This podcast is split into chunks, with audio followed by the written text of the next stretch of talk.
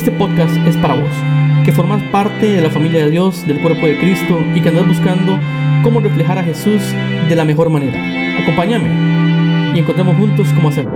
Y encontremos juntos cómo hacerlo.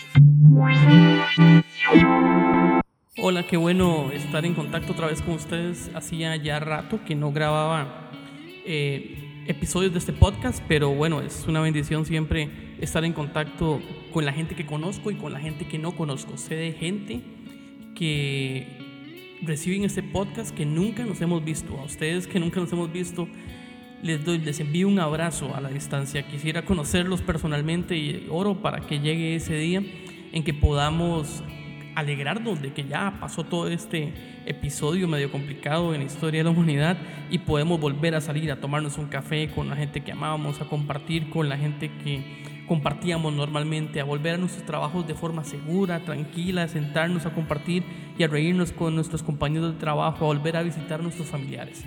En fin, va a llegar ese día definitivamente. Y así que oro por cada uno de ustedes, les envío un abrazo y créanme que han estado presentes en mis oraciones y en mis pensamientos.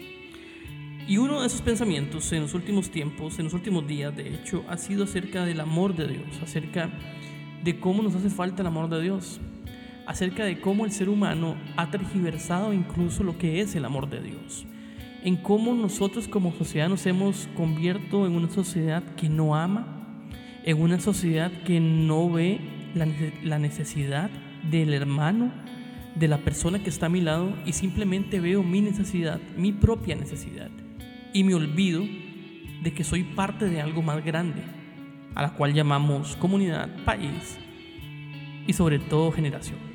Y me duele muchísimo lo que está pasando eh, en mi país, definitivamente. Me duele mucho escuchar las noticias de, de mujeres que son brutalmente asesinadas, eh, que son maltratadas, que son abusadas y que ellas simplemente sufrieron eso por ser mujeres.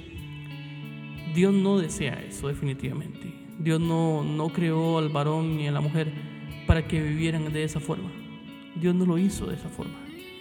Dios creó al hombre y a la mujer con un propósito y ese propósito está en el libro de Génesis y termina en el libro de Apocalipsis.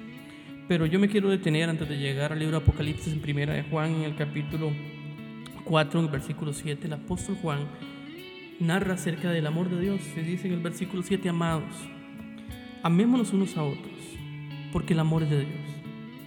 Todo aquel que ama es nacido de Dios y conoce a Dios. La primera llamada de atención es usted ama. Si usted no ama es porque no conoce a Dios. Y si usted ocupa amar, es porque ocupa conocer a Dios. Si usted no sabe cómo amar incluso, es porque todavía le, le queda un poquito por conocer de Dios. A muchos no nos enseñaron cómo amar, a otros nos enseñaron desde niños. Pero definitivamente todos ocupamos conocer del verdadero amor. Porque el versículo 8 dice, el que no ama no ha conocido a Dios, porque Dios es amor. Dios no es que conoce el amor, Dios no es que simplemente Él inventó el amor, Dios no es que nos recomienda el amor, es que Él, Él, Él es amor. Su persona es amor, su naturaleza es amor. No hay otra naturaleza más que el amor de Dios. Porque vean lo que, incluso, vean lo que dice el versículo 9. En esto se mostró el amor de Dios para con nosotros, hablando de la humanidad, en que Dios envió a su Hijo unigénito al mundo para que vivamos por Él. En esto consiste el amor, no en que nosotros hayamos amado a Dios, sino en que Él nos amó a nosotros y envió a su Hijo en propiciación por nuestros pecados.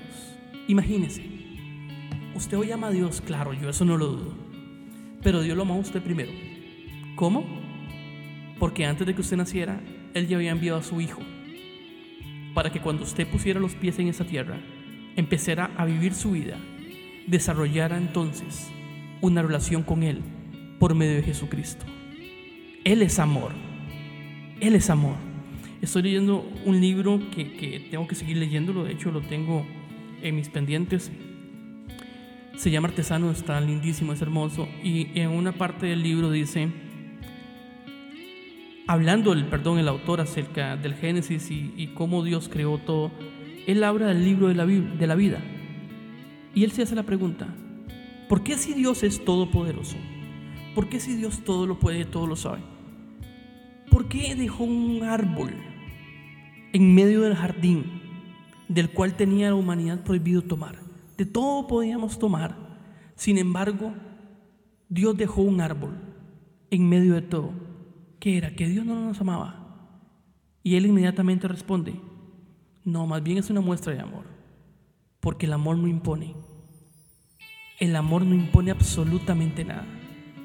Y lo que Dios no quiere es un amor impuesto de la humanidad, sino es un amor de decisión, en que yo decido empezar una relación con Él. Vean qué hermoso. Dios hasta en ese momento nos da la oportunidad de decidir.